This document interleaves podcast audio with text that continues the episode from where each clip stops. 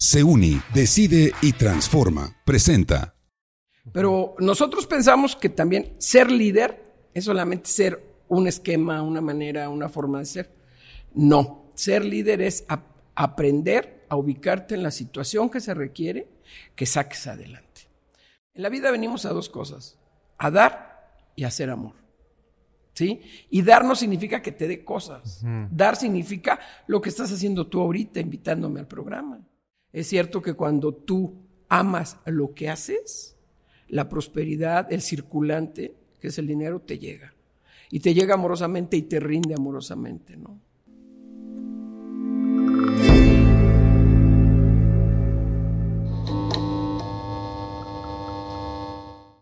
¿Qué tal amigos? Bienvenidos a un episodio más del podcast Buscando Respuestas. Mi nombre es Antonio Vázquez y hoy tenemos una invitada de lujo que ya conocía hace algún tiempo, hacíamos la cuenta más o menos 10 años, ¿no? Casi 13, decíamos hace un rato. Rocío Benavente, Qué gusto. bienvenida. Me da mucho gusto estar aquí contigo, me da mucho gusto ver todo lo que has avanzado, que la gente joven realmente encuentre y haga su proyecto de vida pero el proyecto de vida se construye de acuerdo a la misión de vida que yo traigo. O sea, no es lo mismo proyecto de vida que misión. Es diferente. La, la misión es algo que ya está hirviendo en tu sangre, es algo que te lleva a que te realices, a que te manifiestes en todos los ámbitos y sobre todo en armonía y felicidad.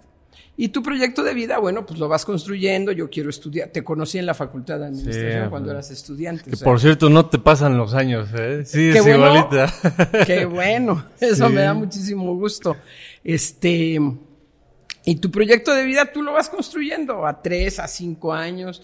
Son los sueños que vas teniendo de acuerdo al contexto que te has ido creando, las experiencias que has ido viviendo, cómo empiezas a construir tu proyecto de vida. Pero la misión te llama.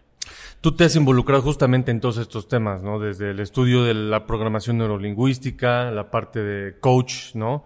De, de, vida. Y bueno, por ahí veía que hasta la numerología también, etcétera, ¿no? No, le hago, mira, a todo. A todo lo que es este, lo que se conoce como las, se les llamaba las ciencias ocultas. Ok. Porque cuando quemaron la biblioteca de Alejandría en el, en el siglo III, ¿sí? Este, agarran todos los papiros, los, los, escribientes, los sabios, los que sabían. Digo, antes no, antes no sacaban un libro o mandaban un WhatsApp, ¿verdad? no, no, no. Antes todo era escrito en papiros, entonces agarran y los guardan.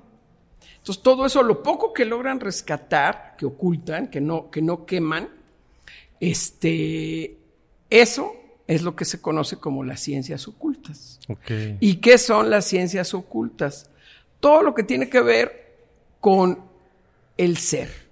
Porque realmente, o sea, cuando va pasando el tiempo te das cuenta y dices, ¿cómo casualmente se ocultó todo lo que tiene que ver con el ser, que es el conocimiento de sí mismo? Porque, y yo siempre se los pregunto y se los digo en todos lados, ¿quién eres? ¿Sí? Y generalmente contestamos, soy abogado, soy ingeniero, soy administrador, soy el hijo de fulano, soy el, esposo de Mengana, o sea, Siempre te pones títulos, pero ¿quién eres tú en el fondo? Es el conocimiento de sí mismo lo que te lleva a crear un estado de plenitud. Entonces a mí me empezó a llamar todo esto y empecé a estudiar todo lo alternativo, porque bueno, independientemente a que en este mundo de tercera dimensión se requiere título, especialidad, maestrías, todo el rollo, lo cual hice, ¿sí? Yo soy egresada de la UNAM pero en, estudié Derecho. Órale, fíjate, qué interesante. lo que es la vida, ¿no? Sí. Y acá enseñando este astrología. ¿Pero por qué te interesó el Derecho? Bueno, me gusta, fíjate, yo estuve un año antes de Derecho, estuve un año en la Facultad de Ingeniería Química Metalurgista. Le hace minero. Eso era. ¿Qué quieres estudiar? Para minero. ¿Por qué? ¿Por qué me metí un año?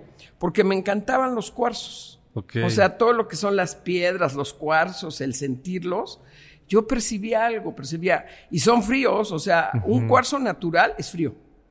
¿Sí? Entonces yo lo percibía y decía, esto es diferente.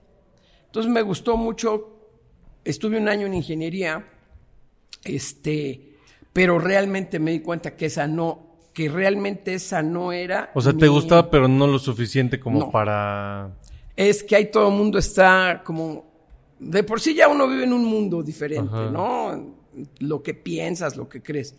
Y luego todavía eran matemáticas en la mañana, en la tarde, en la noche, física 1, física 2, análisis cualitativo. No, no, no, no. ¿Sí? Y, y, bueno, estuve un año, viví la experiencia, me gustó muchísimo.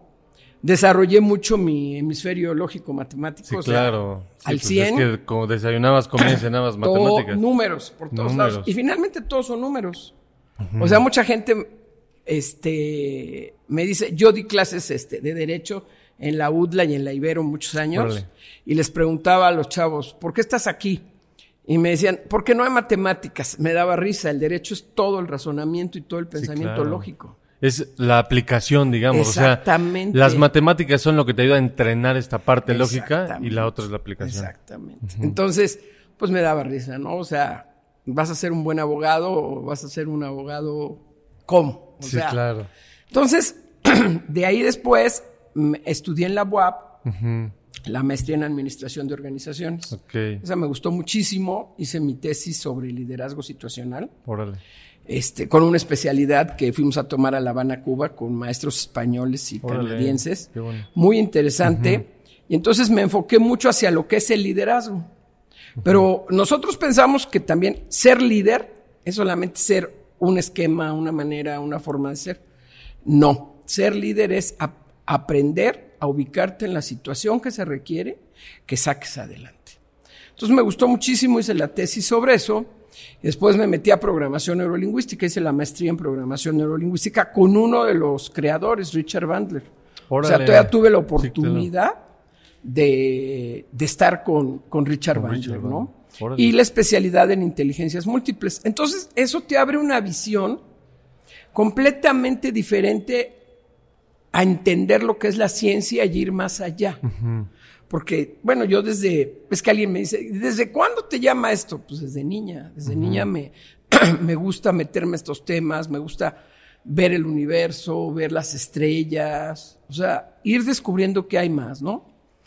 Entonces, ya me metí a estudiar todo esto y luego me topé con la cábala. La ah, cábala es una. La el estudio del Zohar. El estudio del Zohar es una de la Torah, es una tradición milenaria. Tradición, ah, no es religión. no es una religión. No, es una tradición. Y mucha gente muchas veces lo confunde con religión, pero no. Este. Y en esa tradición, estudiando cábala, vas descubriendo cómo realmente la gente, ¿sí? Entiende de dónde venimos.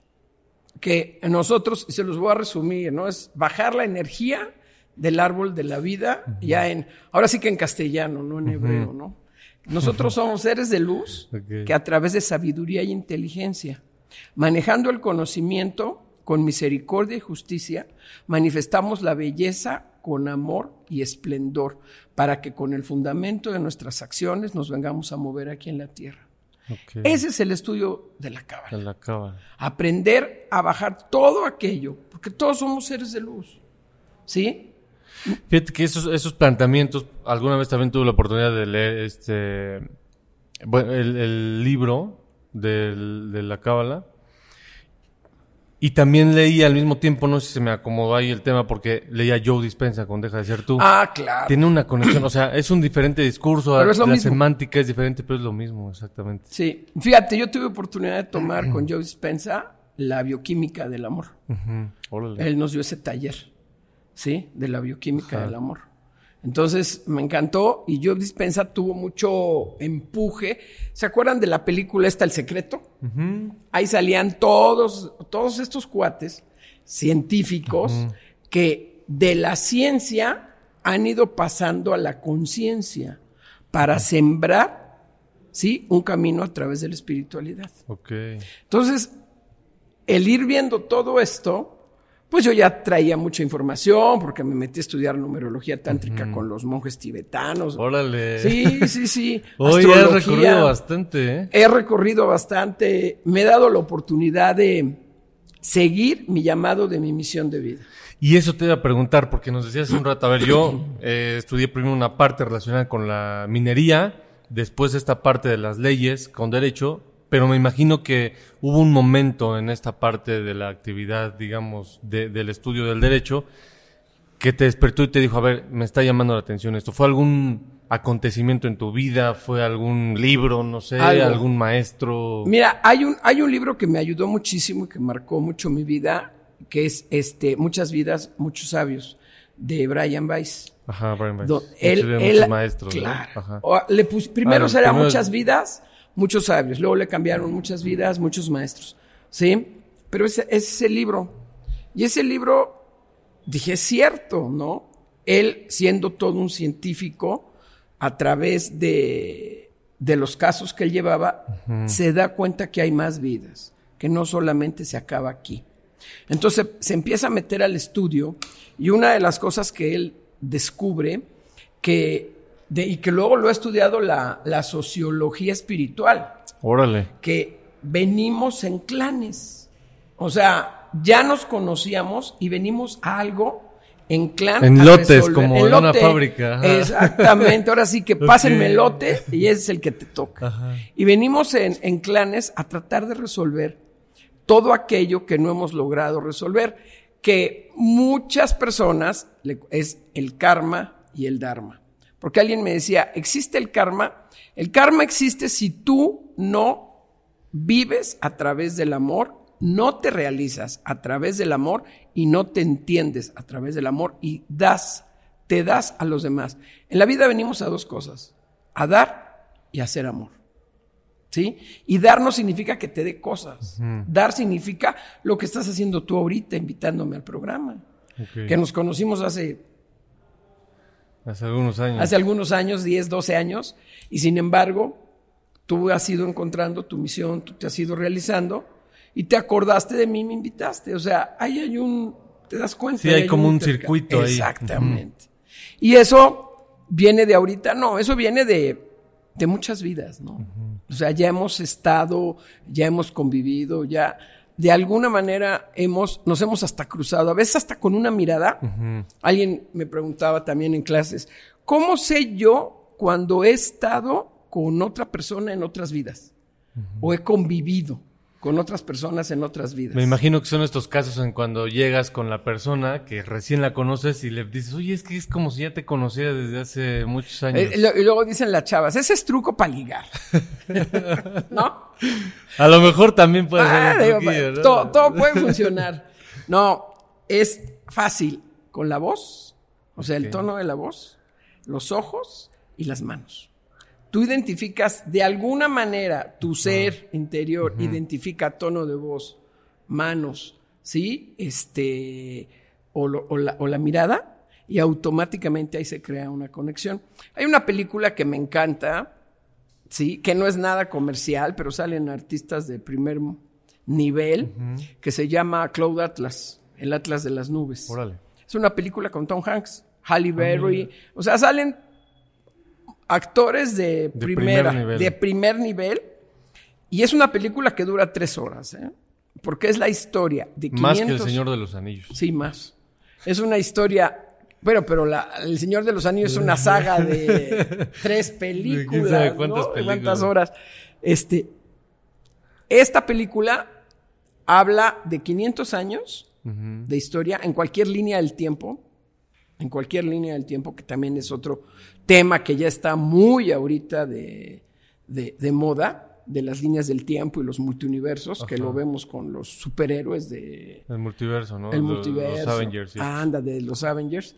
A ver, si todo eso está es porque ya existe. No hay, a ver, no hay nada que no conozcamos que no exista. no, no hay nada, nada, nada. ¿Sí? Yo me acuerdo, digo, tú ni nacías, yo veía los supersónicos. Ah, pero sí me tocó verlos. Bueno, pero ya como de quinta vuelta, hijo. ¿No? Yo veía los supersónicos de primera temporada, o sea, de primera vuelta, y era impresionante decir el teléfono, la, las, los videos, ¿no? Cómo a través de una, de, una videollamada estás ya, te está consultando el doctor y televisiones para clases de cocina. A ver. Sí, amor Eso fue hace, ¿qué? 50 años. Fácil. Pues ya lo estamos viviendo. Sí. Y no hay nada que no exista, ¿sí? Que no esté plasmado en la línea del tiempo. O que no podamos conocer, ¿no? O que no, no hay nada, o que no podamos conocer. Entonces, ya todo esto que ahora está muy de moda, los multiuniversos, ya hasta ahora vemos series. ¿Sí? Antes no se le hacía caso a lo transgeneracional. Claro. O sea, eras tú y para adelante. No, eres tú, tus padres, tus abuelos, tus bisabuelos. Ahí está toda la historia. Esa es tu genética, ese es tu ADN. Tú eres tus ancestros. ¿Sí? Justo platicamos con unos invitados que también tuvimos y aquí van a aparecer sus tarjetas para que vean sus episodios con Eustaquio Aquino, que es también, se ha especializado mucho en esta parte de la numerología. Y a Kervin, que les mandamos también un saludo. Y curiosamente han sido también de los episodios que más a la gente le ha gustado por esta parte, ¿no? Y hablábamos de esto, que justamente traemos como una codificación generacional. Claro. Y todo lo que tal vez los ancestros llegaron a comportarse, a hacer, etcétera, es heredado hasta un momento de generaciones. ¿no? Todo, todo lo traemos heredado porque somos el ADN de nuestro linaje. Por eso es bien importante honrar, es bien importante poner en el lugar que le toca a papá, mamá, a los abuelos, ¿no? Ahora a los chavos de hoy, no, es que mi papá es mi bro, es mi mejor amigo y nos llevamos a todo dar. Yo les digo, eso no es cierto. Un saludo para Enrique, para Soler. Eso, eso no es cierto. Tus padres son tus padres, te podrás llevar muy bien con ellos, ¿sí? Pero ocupan un lugar, ¿no? No los puedes tratar como iguales o luego quererlos rebasar, ¿no? O sea, siempre hay que, hay que poner orden y jerarquía, ¿sí? Y eso no significa que te lleves con tus padres a todo dar, ¿sí? Significa que hay un orden, que hay una jerarquía y que tú aprendes a honrar ese linaje. De eso se trata. Acá la heráldica de tu apellido, quién la conoce, quién la trabaja, no tenemos esa cultura. Claro, vivimos atrasados 500 años en cultura este, con Europa. En Europa sí tienen el escudo de la familia y saben de dónde vienen y a dónde van y todo el rollo, ¿no? Es importante, es fundamental. Yo en, mis clases, sí, siempre les he metido que, a ver, tanto en derecho como en administración, ¿de dónde vienes? ¿Sí? ¿De dónde viene tu lina? Exactamente. Entonces, todo eso lo hemos ido, yo ahora lo enseño de manera extracurricular, ¿no? De manera extracurricular, ya muchos años, ya llevo 25 años este, enseñando estos temas. Órale. ¿sí? Ya fuera de, de, lo que es el currículum académico, llevo 25 años enseñando esos temas. Mira, que en la UAB estuve 33 años, en la Ibero 12, dando en la clases, pero 12. de, No, dando clases estuve en filosofía y letras, ah, estuve en, este, en administración, en ciencias de la comunicación, o sea, fui subdirectora del área académica de recursos humanos, o sea, hice muchas cosas. Hice muchas cosas. Y, la parte, digamos, como del, del, derecho, ¿te dedicaste un rato también, digamos, como esta no, parte? No. De lleno te metiste a ¿Sabes qué? Sí empecé a litigar, pero me tocó una época bien difícil. Ok. Sí, bien difícil. Digo, ahorita no es nada fácil, ¿no? Donde estaba el gobierno de López Portillo, él era el presidente, híjole, y todo era corrupción. O sea, yo, yo llegué y empecé a ver lo que era Yo creo que eso se ha mantenido. No, total. Dinero, a ver, el abogado te convertías en dinero aquí, dinero allá, dinero allá, y que si quieres hablar con el juez es una lana, y si quieres que el juez te ayude es otra lana. Dije, ¿esto es leyes? No, gracias. O sea, yo me estoy convirtiendo en mercader de pasar dinero, ¿sí? Y las leyes se las pasan por el arco del triunfo. Sí, claro. Hasta la fecha. es real. ¿Sí? Con dinero se resuelve todo. Y le buscas y le acomodas y le haces. Entonces, es impresionante, ¿no? Realmente una desilusión. Porque yo estudié leyes realmente para defender a la gente, para apoyar a la gente. Y dije, no. La realidad no te dejó. No, no me dejó. No, simplemente no me dejó. O sea, o entras al, o entras al campo a jugar igual, o te quedas en la banca. Sí, y de veras era bien duro. Entonces dije, no, mejor me quedo en la banca. No podía yo. Que llegaba la gente con un montón de problemas, un montón de situaciones, llorando. Y tienes que pedirles 30 mil pesos o 50 mil pesos para empezar a mover el asunto, porque tienes que dar dinero aquí, allá, allá, cuya. Yo dije, hello. ¿Sí? Sí, no, y la gente de dónde, man? Pues de dónde. Por eso dicen que justamente los que son más afectados van a seguir siendo los más afectados. Y es triste. Todavía las leyes yo creo que no se aplican con justicia. Sí, ¿no? Sí. O sea, todavía hay, hay muchas injusticias. Sí, entonces es muy triste eso. Entonces dije, no, esto no es lo mío. Sí, es bien lamentable. Desde, desde la parte de, quienes hacen o imparten o se dedican a impartir la justicia, hasta quienes diseñan las leyes, el discurso que sea también en la gestión. Doble, o sea, todo ese doble discurso, ¿no? Digo, yo entiendo que vivimos en un mundo de dos polaridades, pero no manchen, o sea. Sí, no, no las carguen tanto no un lado, ¿no? Entonces, oh, desilusión, pues me, Dijiste, ¿el derecho no? A ver, aquí me Que el derecho me sirve porque, bueno, tengo todo el fundamento. Eso te. A ver. El marco todo, legal. Todo lo que vas estudiando te va formando. Sí. ¿Sí? Y eso que te va formando te va acrecentando culturalmente. Entre más cultura, más conciencia. Entre más cultura, más salud. Entre más cultura, ¿sí? Más experiencia y compromiso hacia ti y hacia los que te rodean. Entonces hay que aprender a desarrollar la cultura. Por eso es importante que en las universidades, me gusta mucho cuando me invitan a las universidades a dar pláticas o conferencias, porque exactamente doy este tipo de pláticas y conferencias que no tienen que ver con tu currícula académica, ¿sí? Pero que te ayudan a despertar la conciencia, que te ayudan a que hay otra visión de mundo que te está esperando. Y es, y yo le llamo de la ciencia a la conciencia. ¿Cuál es el camino a la espiritualidad? Y la espiritualidad no es religión. Porque si tú me dices qué religión, las religiones te dogmatizan, las religiones te segregan. Adoctrinamiento. te adoctrinan. Y que cae en esta parte de corrupción también. Y, ah, pues, ¿qué podemos decir, verdad? Nomás díganme de cuáles platicamos. Qué tristeza, ¿no? Qué tristeza. Yo creo que lo único, lo único salvable de religión es la fe. La fe que puedes tener hacia que hay un ser superior, que sí lo hay, ¿sí? Hacia la fuente, hacia el origen. Este, claro que lo hay. Tuvimos que haber salido de algún lado, ¿no? Y yo sí creo en, en, esto de, de, que todos provenimos de una energía divina, todos provenimos de la luz. Lo que pasa es que cuando llegamos acá a la tierra, pues se nos olvida. Y entonces nos gana el ego y el juicio.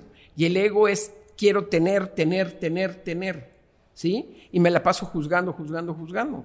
Entonces, ¿qué quiere decir? Que tengo que buscar un equilibrio, ¿no? Y el juicio lo hacemos, pero nunca lo hagas con dolo, nunca lo hagas de mala fe, ¿sí? Porque siempre estamos en un mundo dual donde emitimos opiniones, emitimos juicios, pero no le pongas el dolo, no le pongas la mala fe, nunca lo hagas por dañar a alguien, ¿sí? Nunca porque eso pues no te, no te suma, ¿no? No te suma en la vida. Pero buscar ese equilibrio es hacer a un lado el ego, ¿sí?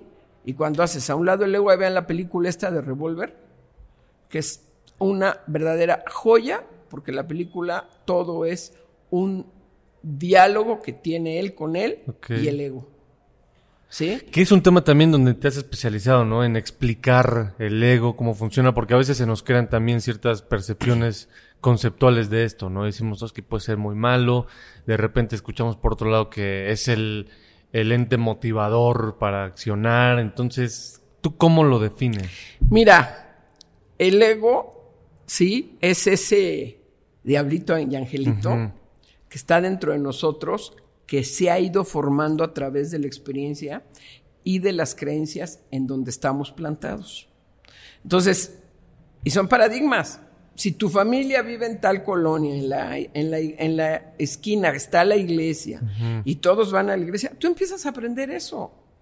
Y entonces te enseñan que el de la iglesia de allá de la otra esquina es otra religión y entonces es el malo. Sí, claro, ¿Sí? claro, claro. Entonces te, y, te dicen las religiones y no aprendas astrología, no, no aprendas tarot. Y cuando entras a la iglesia y ves hacia arriba las cúpulas, ves a los cuatro evangelistas en las cuatro direcciones, que está Tauro, Escorpio, Leo y, este, y Acuario, y que son los signos del zodiaco, y dices, ¿cómo nos dicen que no, que no aprendamos esto si está aquí plasmado? ¿Sí? Y es la cruz fija. Y ahí está Mateo, Juan, Lucas, ¿sí? Ahí están plasmados todos. Entonces dices, ¿de qué me hablan? ¿No? Entonces, se nos ha querido ocultar un conocimiento que está ahí y que está abierto para todo el mundo. Y ya fíjate ahora, una de las grandes cosas que ha tenido la web, el internet y todo esto es que te acerca a la noticia en el momento, te acerca al evento en el momento. Y ya ahora ya los chavos, bueno, a mí me tocó ya en el último semestre que di, ya llegaban a, clase con el teléfono en la mano y yo y la libreta. ¿Con qué vas a pues anotar? Acá. acá, maestra, acá todo desde acá, mis, acá, acá todo. No, a ver, saca la libreta y la pluma. ¿Sí? A la gente se le olvida escribir. Yo estuve cinco años en la Facultad de Medicina y me acuerdo que en alguna ocasión este, estuve ahí porque ahí trabajamos lo que es administración hospitalaria. Hice el programa de administración hospitalaria en la Facultad de Medicina de la UAP.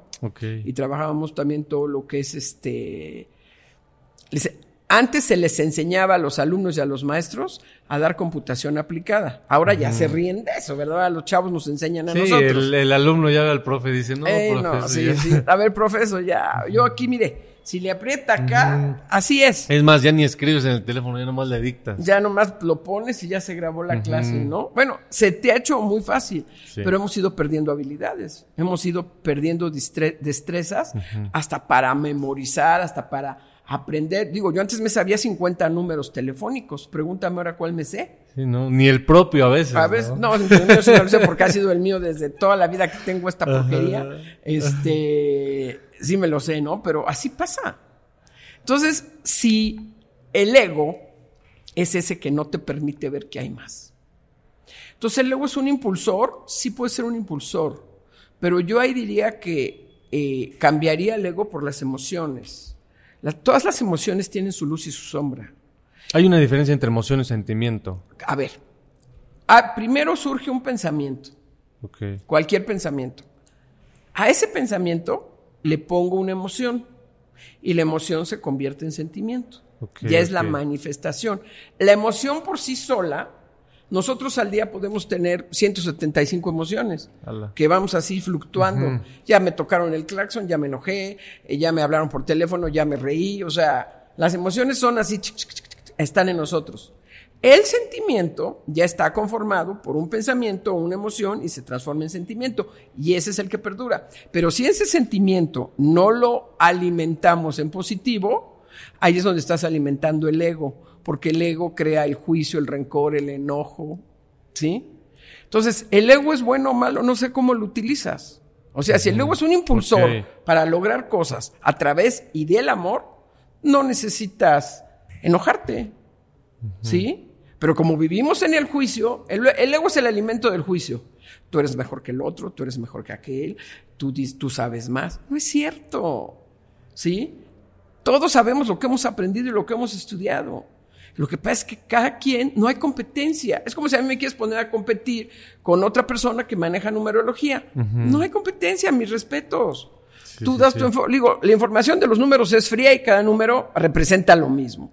Es cómo lo manejas, cómo lo acomodas, ¿no? Ya sea la, la, numerología tibetana o la de doble dígito, la pitagórica, o a través del pináculo, o, con tu nombre. ¿Sí? O sea, todos son números. Pero que otra persona lo, enseñe, pues qué padre, ¿no? Ojalá pudiéramos juntarnos todos los que enseñamos Kabbalah, astrología, numerología, tarot, física cuántica y poder hacer todo. Bueno, yo organicé cinco congresos internacionales. Órale. En el complejo cultural universitario. ¿Sí? De este tema, de estos temas. el despertar de la conciencia se llama. Así se llama. Ya después salieron varios que empezaron a copiar y agarraron el mismo nombre y me dijeron, es que ¿por qué no lo registraste? ¿Qué registro? Pero es una cosa, no me importa. Si la gente lo puede agarrar, utilizar y le sirve, me da lo mismo. Nada es mío. Les voy a una gran noticia. El día que me vaya no me llevo nada. Más que lo único que logré sembrar en conciencia en alguien. Esa es la única gran satisfacción. El nombre, el este, el congreso, eso, eso ya fue. Sí, Digo, en, en, en su momento fueron padrísimos es mucho trabajo, ¿no? Yo invité a Jorge Bucay, a Guillermo Ferrara, traje a Odín Dupeirón con la obra 2222 por primera vez a Puebla, ah, ¿sí? Entonces, a ver, muchas cosas. Español, Charo de la Rosa, o sea, mucha gente que trabaja estos temas a que sumaran para darlos, para darlos a la, a la comunidad, ¿no? ¿Y eso en qué tiempo fue? No, empecé en el, yo empecé a hacer congresos en el 2000, 2009. Y luego en el 11 fue un congreso magno que hicimos en el, Centro Expositor de los Fuertes. Ahí sigan, me pongan Rocío Benavente Congreso Despertar. Van a aparecer aquí tus redes sociales para que Ok, este, y yo lo subí a, todas las redes, ¿sí? Y las ponencias de, toda la gente que vino. Es bien importante y, dar a conocer esto. Ya ahí no hay ego. No puedes tú competir o no puedes tú ser mejor o peor. Tú eres tú. Reconócete en ti lo que tú eres y lo que estás sumando. Y a mí me gustaba mucho sumar a la comunidad. Realmente, pues es triste que, pues es que se requiere mucho, ¿no? Yo requiero mucho apoyo para hacer un congreso. Por ahí decían, el conocimiento existe para compartirse. No hay de otra. No, hay nada. A ver, es que eso es mío. Eso yo lo registré, eso a mí me pertenece. ¿Cómo me choca eso? Entonces, ¿por qué? Porque nada es tuyo, nada te pertenece. Si lo registraste y te pertenece, entonces nada más lo puedes usar tú. Y entonces eso es ego, ¿sí? Y que nadie lo toque. Es mejor que te pongan como referencia, ¿no? A mí me gusta utilizar autores y ponerlos como referencia. ¿Qué tiene? Si el conocimiento es para eso. No es que solamente que vengan conmigo para que yo cobre. Bueno, eso es ego. Oye, ¿y tú cómo consideras que ha evolucionado el, mundo? Porque yo he visto también mucha más información con relación al autoconocimiento y a todos estos temas. Y veo también que la gente empieza a involucrarse y a participar y a adentrarse, ¿no? A, conocer más de esta parte. Pero también veo que se ha polarizado mucho nuestra sociedad con todo esto de la desinformación y de la participación que se genera sobre todo en los medios digitales y que es una constante que inicia desde un punto de vista, un enfoque, hasta donde yo lo percibo, en materia política, un punto de vista social, que si el aborto, que si contra el aborto, que si el presidente, que si no lo hace bien, que si es corrupto, que si no, inicia y se va reflejando y de ahí aterriza en una constante en la vida de las personas, ¿no? Mira, yo creo que ya llega uno a una edad en la que ya debes de tener capacidad de entendimiento y de raciocinio y darte cuenta qué es lo que está bien y lo que está mal. ¿Sí? A mí, y te lo digo, yo estoy desilusionada, yo voté por esta transformación y estoy muy desilusionada, ¿sí? Pero también la gente ya está harta, ¿no? Sí. Ya está harta de, de, tanta corrupción, de tanto abuso. ¿Qué es mejor o peor? Son los mismos. Sí, claro. A ver, los mismos que estaban en los gobiernos anteriores están ahorita, o sea, es la misma melcocha. Y siguen haciendo lo mismo. No hay un cambio real, ¿no? Todavía no, no ha surgido alguien que tenga realmente la conciencia de entender que en este mundo es pasajero y que te vas a ir, no te vas a llevar nada. ¿Para qué quieres 50 coches, 40 casas, 100 hectáreas? Digo, si puedes tener todo eso, qué padre. ¿Sí? Pero ve por los demás. Y además con responsabilidades tan fuertes, ¿no? Entonces, sí es desilusión. Y bueno, yo realmente, dicen, el pueblo tiene el gobierno que se merece, ¿no? Híjole, es bien duro. Sí, es duro. Es bien duro, pero hay que hacer conciencia, ¿no? Hay que hacer conciencia y respetar. A mí no me gusta, ay, luego veo, ¿no? Y luego de repente tuiteo haciendo alguna pregunta. No me gusta ofender, ¿no? no me gusta ofender porque finalmente pues es el presidente de México. ¿no? Sí. Y si estoy, estoy ofendiendo a mi país. Sí, y al final representa una institución y hay una investidura presidencial. Lo entiendo, ¿no? Entonces, no me gusta, pero hay veces nomás veo y digo, mejor no lo veo. ¿Para qué menos? Mejor vamos a, vamos a seguir en el desarrollo de la conciencia, vamos a buscar despertar más conciencias, que la gente se abra más hacia la espiritualidad, que entienda que, pues todo esto es pasajero, igual va a pasar. Sí, y que, que eso yo siento que ha costado mucho trabajo y justo eh, eh, también nos rodeamos de, acciones todos los días. Yo veía las noticias hoy en la mañana, una tras otra es negativa. El día de ayer, hace rato veía un post de Edurne Ochoa, eh, en donde desplegaba toda una lista que decía, hoy me voy a ir a dormir llorando porque ocurrió esto en Acapulco, esto en Cuernavaca. No, está cañón. No, pero, pero en cualquier lado, pero es que no hay conciencia, no hay conciencia realmente de evitar todo eso.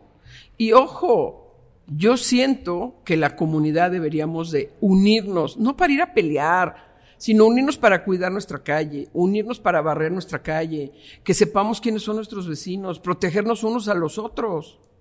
¿Sí?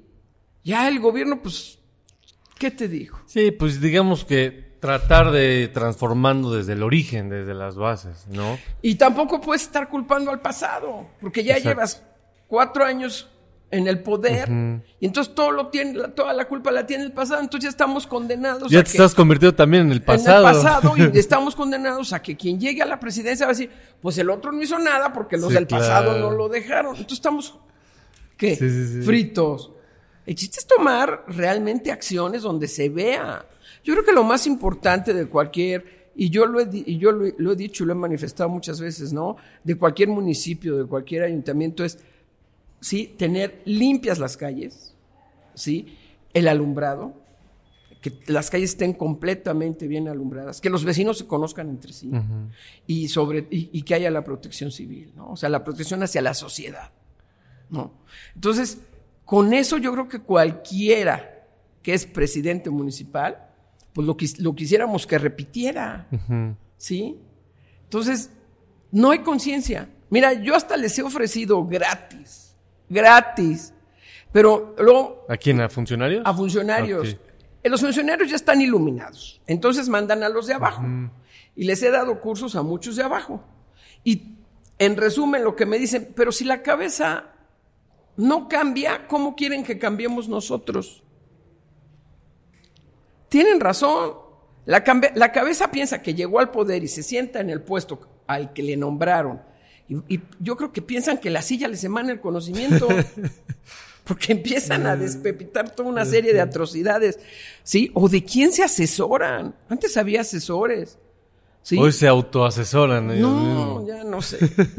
ya, ya no sé. Y luego, y luego, ¿a quién nos pone, no? Futbolista de gobernador, este, cantantes de, de noticias de, de, diputados. Dices, no manches.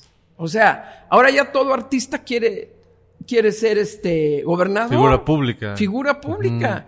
¿Y dónde está antes la constitución? Yo supongo que todavía lo dice, no sé si ya reformaron el artículo, que para ocupar un puesto necesitabas ser abogado. ¿Sí? ¿Dónde está? Sí, no, tener por lo menos algunos conocimientos. Conocer, ahora, no, tú no tienes que saber todo, ¿no? También entiendo cuando le preguntaron a, a la maestra esta de, de la SEP que qué iban a enseñar en matemáticas de segundo grado. dijo, no digo, no sé, ni yo sé, pero si yo no sé, me armo una ficha y no para que me digan qué vas a enseñar en matemáticas de segundo grado, la respuesta natural. Hay un equipo formando estos programas, en cuanto estén los programas los daremos a conocer. No es no sé, por Dios. pero dices, pues sí, ese es el nivel. Sí, ni siquiera prepararte para para responder lo que está preguntando, sino para dar una respuesta general. Una respuesta general donde, a ver, se está preparando y daremos a conocer toda la información perfectamente bien para que todo México esté enterado, porque la educación de nuestros, de nuestros niños es fundamental para desarrollar la conciencia, ¿sí? Para que creen una interacción padres, o sea, pudo haber dicho en mil cosas. Pero si no, no, aceptan consejos, no aceptan asesoramiento, ¿qué óvole? Sí, claro, es un, es un problema. Y sobre todo, rodearte de gente, digamos, que pueda conocer de estos temas. ¿no? Siempre requieres. Todos los grandes, mira, a lo largo de la historia, todos los reyes, ¿sí? Siempre tenían a sus asesores. Antes tenían al mago, ¿sí? Este, al brujo, como le quisieras llamar. Pero buscaban asesorarse. Ahorita ya nomás van y hablan porque pueden hablar, ¿no? Triste, ¿no? Sí, triste. Es, una triste realidad que sí, o sea, hay una comparativa en cómo era antes y cómo claro, está o sea, la gente tiene que estar preparada, tiene que saber. Y sobre todo yo creo que hay algo bien importante, crear la cultura de, sí, pues de no robar. Es una, ya, ya parece una cultura, ¿sí? Instalada en nuestro país, ¿no? No sobornar. Sí, sin querer se ha normalizado todo eso. Yo me he pasado el alto, sin querer, no a propósito. O me he dado vuelta en un sentido que no toca y me paran. saco mis papeles y se los doy. Y le digo, levánteme la infracción. Es que se pasó, sí, sí me pasé. No me fijé, no lo vi, me pasé, levánteme la infracción. Uh, pero va a tener que ir hasta la 105 a recoger y va a tener que dar un montón de vueltas. caro. Le va a salir caro, ¿no? A ver, yo cometí un error. Lo estoy reconociendo. Levántame la infracción. Y me las han levantado enojados, ¿sí? Este, y otros pues, porque no les di dinero. Pero no lo voy a hacer. Prefiero seguir, ir y pagar mi infracción, ¿sí? Y fijarme, ponerme, ponerme en el presente y decir, aquí no me puedo dar vuelta y no me la doy. Pero no voy a ser parte de la corrupción, Sí, claro. ¿no? O sea, es real, cuesta, es real. Y como tenemos que pagar impuestos, como tenemos que pagar servicios, pues sí. Pero eh, también exigir. Cuando no han recogido la basura o algo, yo tomo fotos y tuiteo y, y mando al ayuntamiento y pido que vengan y que... Y sí te hacen, te sí, sí me escuchan. hacen caso. Fíjate. Ya Eso también es participación ciudadana, o sea, Sí, es una y, ni- iniciativa. y no hablando mal, de, ni, ni mentando madres, no, al contrario, gracias por... Ya que lo recogieron, hasta me mandaron una foto, ¿no? La presidenta municipal. Ahí está, listo. A ver, ya quedó listo para servir. Gracias, presidenta. O sea, no me enojo, no nada, solamente pido un servicio para la comunidad. Sí, Pero que yo tengo que hacerlo por todo Cholula, o sea, ves la basura, pero es que la gente no tiene cultura. ¿Por qué tiran la, la basura así en la calle en bolsas abiertas? Pues Sí, hay una perros, participación o nada sea, más en redes con el cultura. comentario, pero no hay una acción No real hay- que te diga, a ver, voy a hacer una participación real a Cómprate través de tu acciones. bote de basura, pon ahí tus bolsas, que pase el camión y que vuelva. O sea, ¿qué trabajo? Ah, no, estamos acostumbrados a que también vengan y nos resuelvan todo. Y a que también nosotros seamos unos mugrosos. Ya basta. sí, sí, esa es otra. Ya basta, ¿no? No tires. Vas manejando y de repente, yo también veo, ¿no? La camionetota acá con la doña o el chofer y agarran la cáscara de plátano y la tiran. Unas me cae una cáscara de, plátano aquí en el parabrisas así. ¿Qué onda con la vida? ¿No? Y le toqué y le dije, no, me estás tirando esto. ¿Y sabes qué hizo? Me mandó a saludar a mi mamá.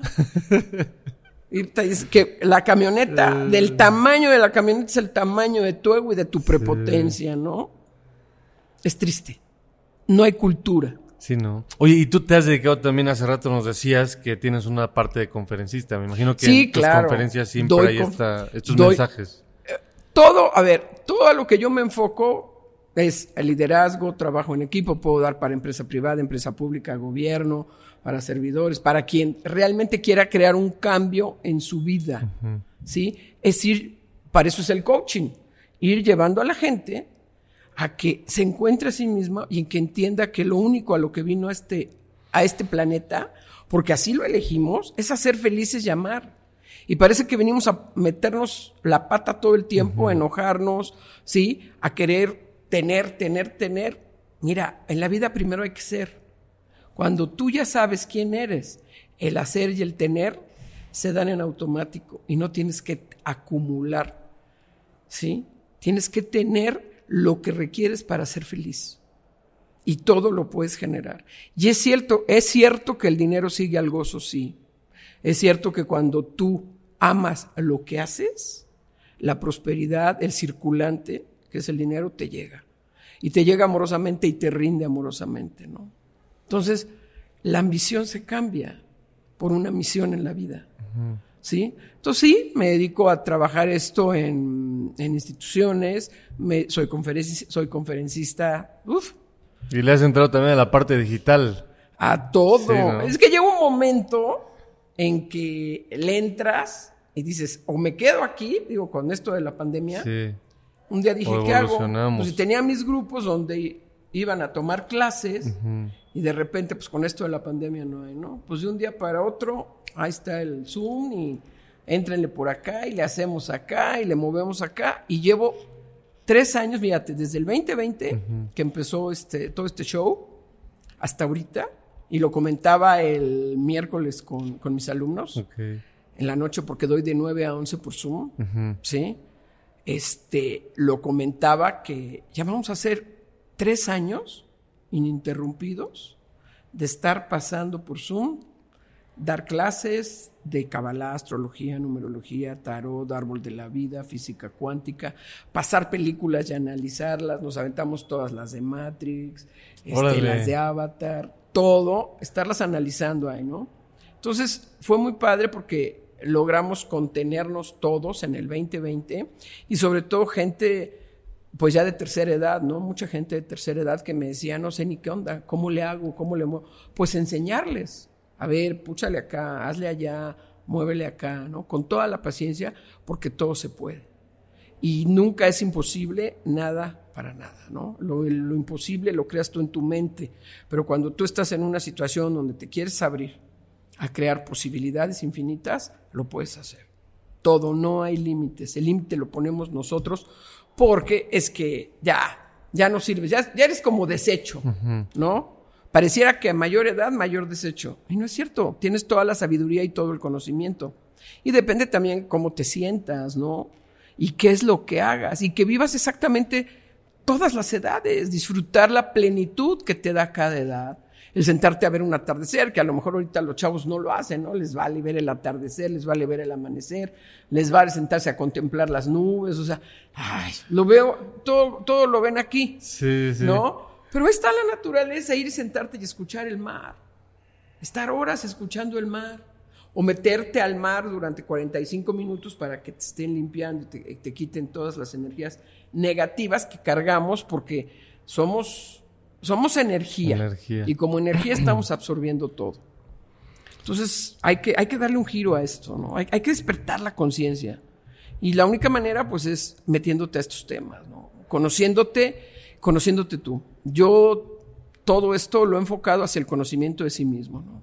Que la gente se conozca, que la gente sepa quién es, desde dónde se para, porque ayer en una consulta me decía, es que me siento culpable. La culpa no existe, la culpa nosotros la creamos. Se nos instaló desde que nacimos.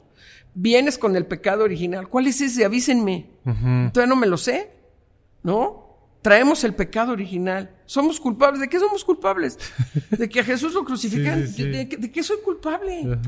¿Sí? Él ya pidió que lo bajaran de la cruz. Ya estamos trabajando con la energía crística. Él ya no quiere que lo tengan colgado en una cruz. Ya eso es como de la Santa Inquisición, seguir sufriendo, ¿no? Y somos culpables, no somos culpables, somos responsables, que es muy diferente. Cuando eres culpable te victimizas, cuando eres culpable echas la culpa a terceros, cuando eres culpable sufres de todo, cuando eres responsable asumes que tú eres responsable de todos los hechos y todos los acontecimientos que están pasando en tu contexto.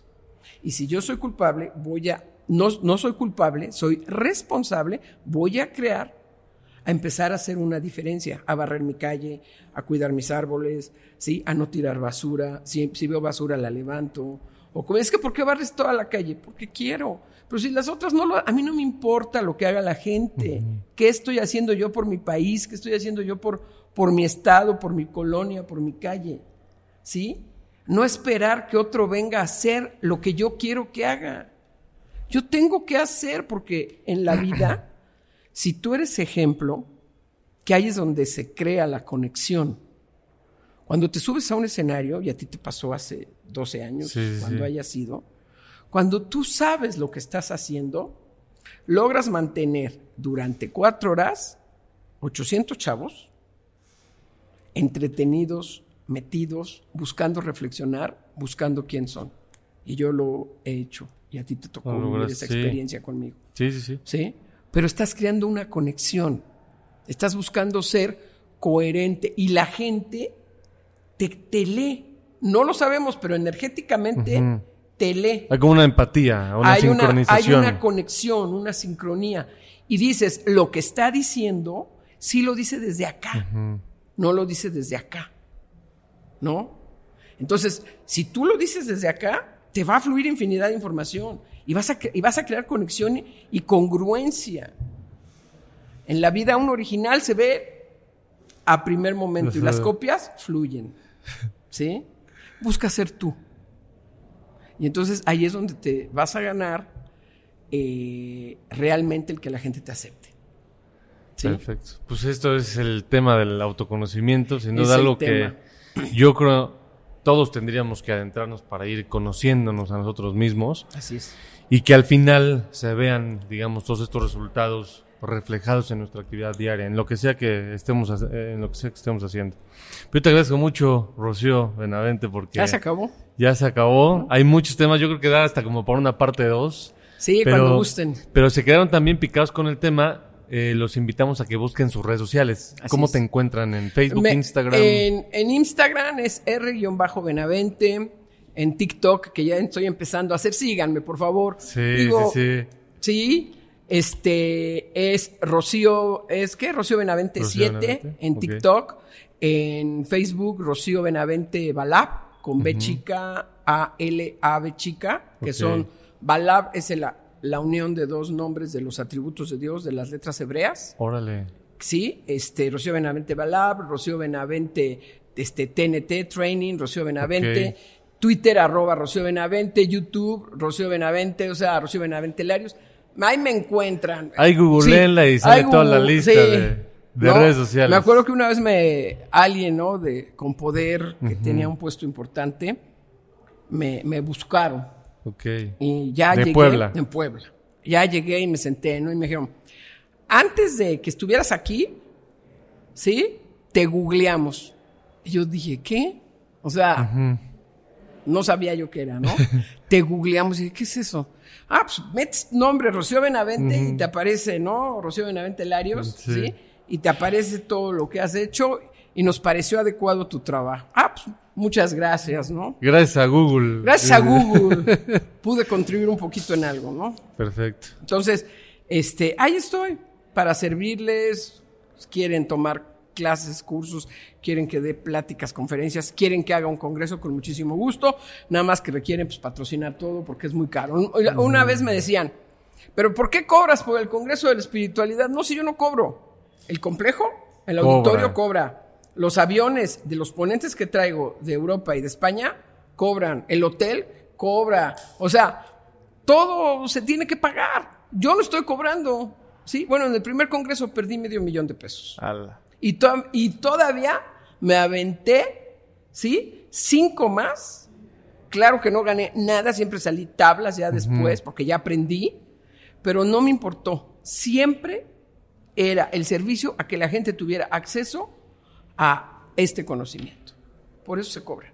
Por mí, si alguien me dice, haz un congreso, va a ser gratis, tienes todo para armarlo, con muchísimo gusto se los armo y verán qué congreso. Ah, también toco los cuencos, hacemos meditaciones con cuencos, hecho en la pirámide de Cholula, ah, meditaciones con cuencos, por ahí te voy a mandar un videito para que, lo, para que lo tengas, ¿no? Hemos tocado con la Orquesta Sinfónica de la UAP y los cuencos, eso fue padrísimo, creo que fue en el 2014. Ahí está, búsquenlo en, Google, en, YouTube. YouTube. ¿Sí? este, con la frecuencia vibracional de los cuencos. Los cuencos nos igualan en frecuencia vibracional y nos sanan. Doy terapias sanadoras con cuencos. Sí, pregúntame qué no hago. Fíjate, qué interesante. ¿No? Vamos a hacer, hacemos campamentos, de todo. En el mar, en la altura. Doy un taller en la altura que se llama La magia del Merlín, que es fabuloso. ¿La magia del qué? Merlín. Ah, del, mago Merlín. Del mago Merlín. Que es impresionante. Órale. Entonces, Dense chance. Pues Nunca es tarde, ¿eh? Es que por la edad, la edad no es límite. La edad es acá.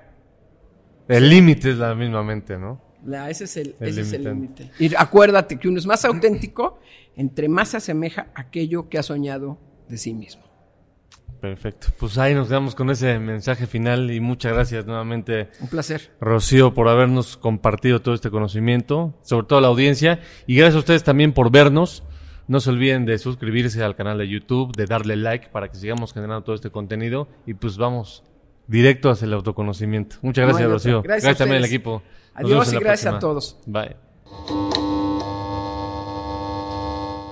Se decide y transforma. Presentó.